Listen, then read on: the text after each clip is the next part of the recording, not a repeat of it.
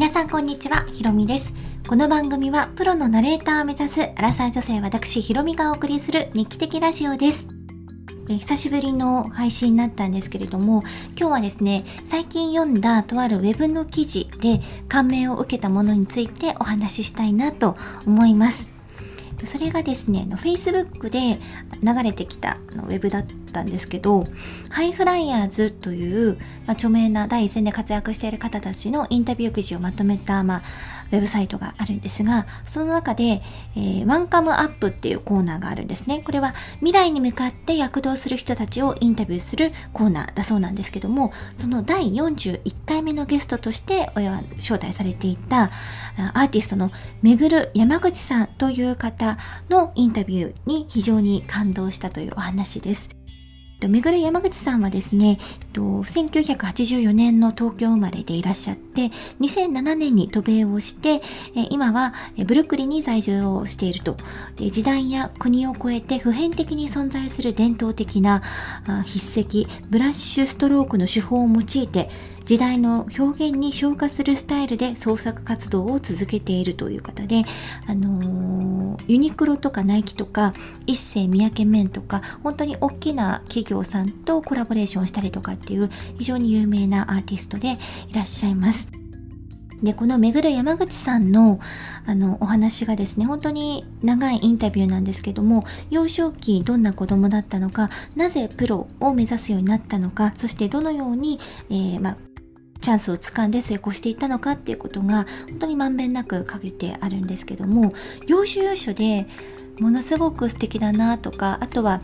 私自身もアーティストと言ったらわからないんですけどナレーションっていうのは表現者の一人でもあるのでそういう立場としてどういう心構えでやっていったらいいのかみたいなヒントもなんかあったような気がして非常にあの心に残ったインタビュー記事でした。なんでちょっと皆さんとシェアしたいなと思ったんですけど特にですねこういったところに感銘を受けましたっていうことをいくつか買いつまんでお話をさせていただきます。もともと山口さんはとても映画お好きで6歳の時からいっぱい書いていらっしゃったそうなんですね。で、絵画教室の先生もすごくいい方だったみたいで、えー、で、中学校、高校の時はですね、渋谷区に表彰されたりとかして結構調子に乗っていたなんていう言い方もされてるんですけどもただ、え大学受験の予備校に変わってみるとそこに行った方たちには技術ではかなわないっていうことが分かってようやく基礎からちゃんと学び始めました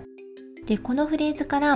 やっぱりそのどんなに才能を持った方でもあの基礎をつけてさらにこう飛躍することができるのかななんていうことを思いましたね。結構前なんですけどピカソの回顧展っていうんですかねにあの上野の方まで行った時にも同じようなことを思いました。ピカソももともとなんか絵が好きだったらしいんですね。なんですけどあのちゃんと絵の学校に通って基礎を学んだ上で自分の独自のあの本当にこう画風が個性的なものを生み出すっていう意味では何か新しいものを生み出すことができる人はやっぱりベースがあってその上でなっているんだなっていうことを思いました。であとはすごいかっこいいなと思ったのがご両親にはどのように育てられましたかっていうあのところでですねやりたいことをやりなさいっていうことで育てられたと書いてあったんですね。で言われて覚えてること両親から言われて覚えることありますか？と聞かれたあインタビューについてはお前の魅力はそれしかないから絵だけは一生懸命描きなさいって言われてきました普通は画家なんてやめろって言うじゃないですか。でもうちはアーティストが一番かっこいいからやれよって。だからずっとやり続けてこれたのは親のおかげだと思ってます。こんな素敵なこと言ってくれるご両親のにこう育てられてとても素敵だなってここでも思いましてね。アーティストが一番かっこいいからやるよって言えないし言われたこともないですよね。でもでもし自分が親になったら言えるのかなと思ったんですけど最近なんか「ボヘミアン・ラプソディ」という映画を見てとても感銘をまた私受けまして何でしょう。フレディのその姿が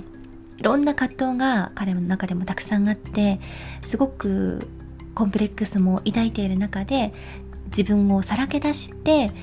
自分のこうスタイルで突き進んでいって燃え尽きたっていうなんか姿が本当にかっこいいなと思ったしだからこそあの人々を引きつけたのかなと思います。そして彼ももう本当に歌がめちゃくちゃうまい。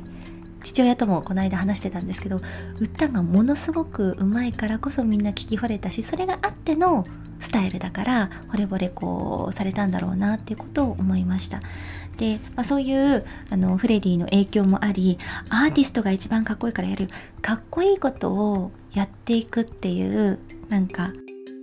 言葉って軽々しく聞こえるかもしれないんですけどそれを突き詰めるってものすごく勇気のいることだし自分のスタイルを確立する上では迷いもあるし何て言うんでしょう周りの意見に流されることもたくさんあるし確立するまでは愚直に基礎から学んでっていう努力しなきゃいけないこともたくさんあるのでアーティストになるかっこいいことをやるってすっごく重みのある言葉なんじゃないかなと私は思いましたしなんか私もかっこよく生きたいなっておこがましいんですけどなんかすごく思いました改めて。で、えっと、その後のインタビューがなんとあの芸大をですね志して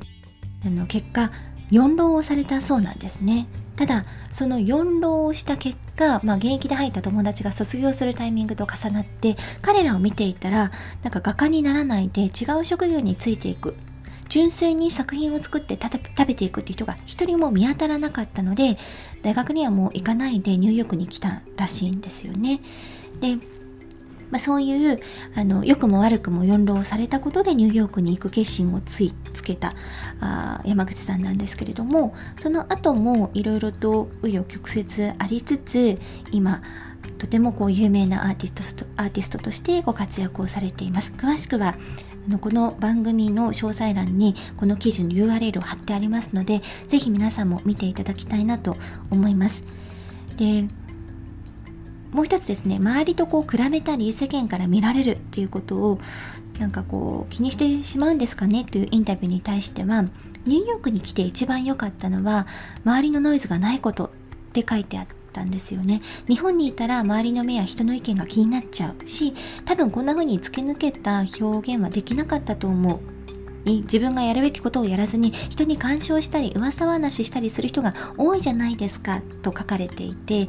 あ山口さんもそう思われるんだなと思ったんですけど私もシリコンバレーで働いたことがある、まあ、の友人知人がいるんですけど彼はあっちにいて何が良かったかって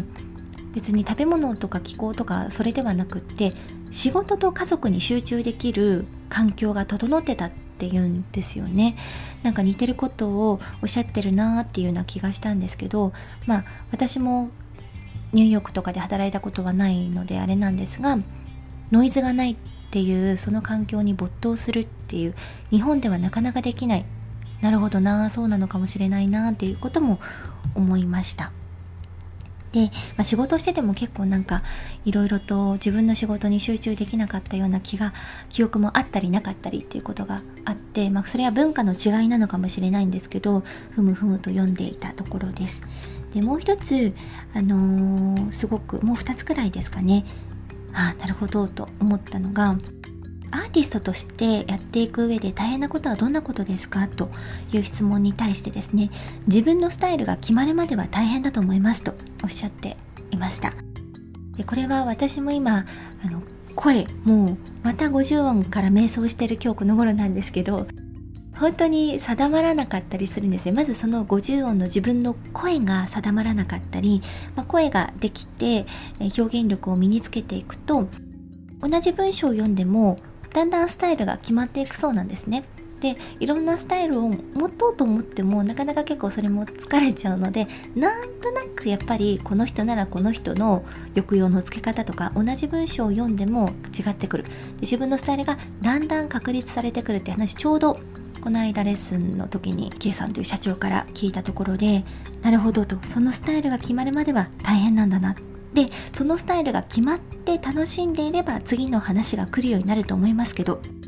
逆に何を書いていいかわからないって悩んでいる人が多いように思いますね。大事なことは自分が本当に伝えたいことや言いたいことは何かってことだと思います。ここもものすごくナレーションと似ているなと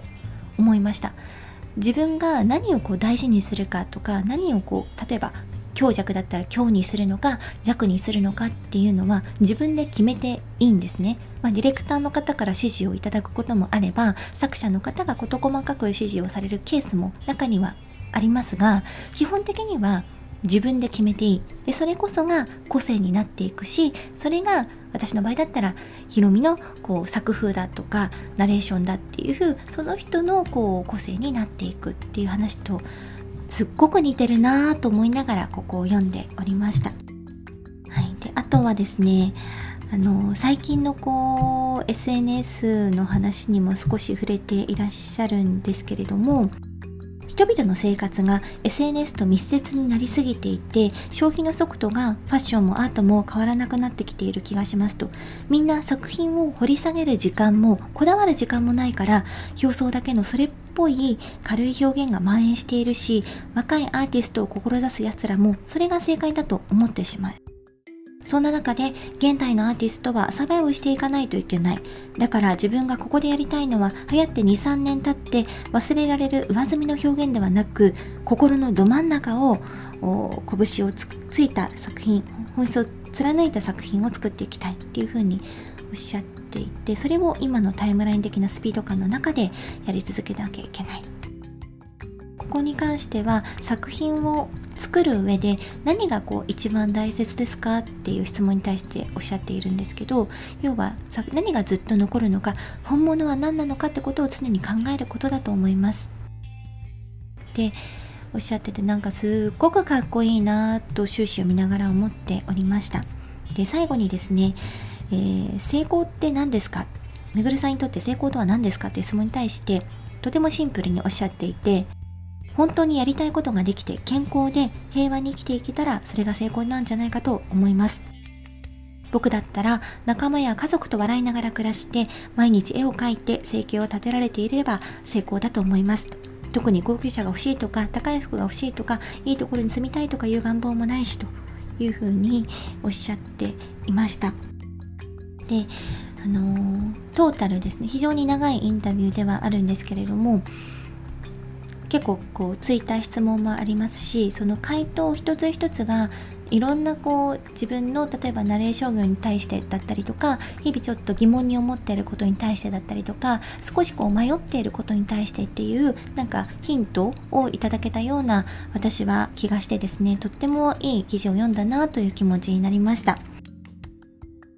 気がつけば2月ももう後半に差し掛かって折り返しも過ぎましてどんどんどんどんなんか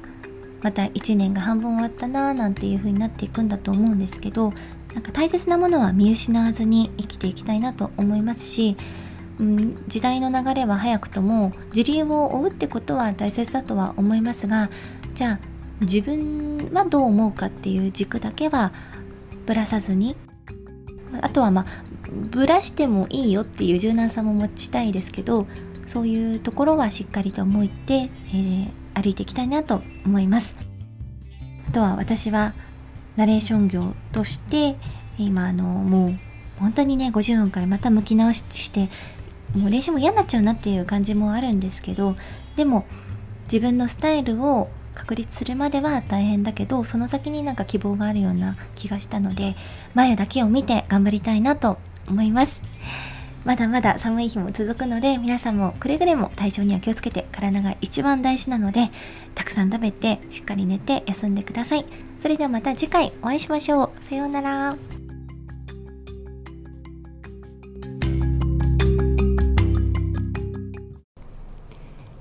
本日も最後までお聴きいただきありがとうございました。本日の放送はいかがでしたでしょうか？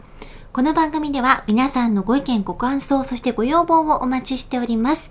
えこちらの番組の私のプロフィール欄、あるいは放送の詳細のところに Google フォームの URL が貼ってありますので、どうぞお気軽に、え、送ってください。また、Twitter もやっています。アットマークアンダースコア AOIOI アットマークアンダースコアえ、あおいおいというアカウントでやっているので、もしよかったらフォローをお願いします。それではまた次回お会いしましょう。さようなら。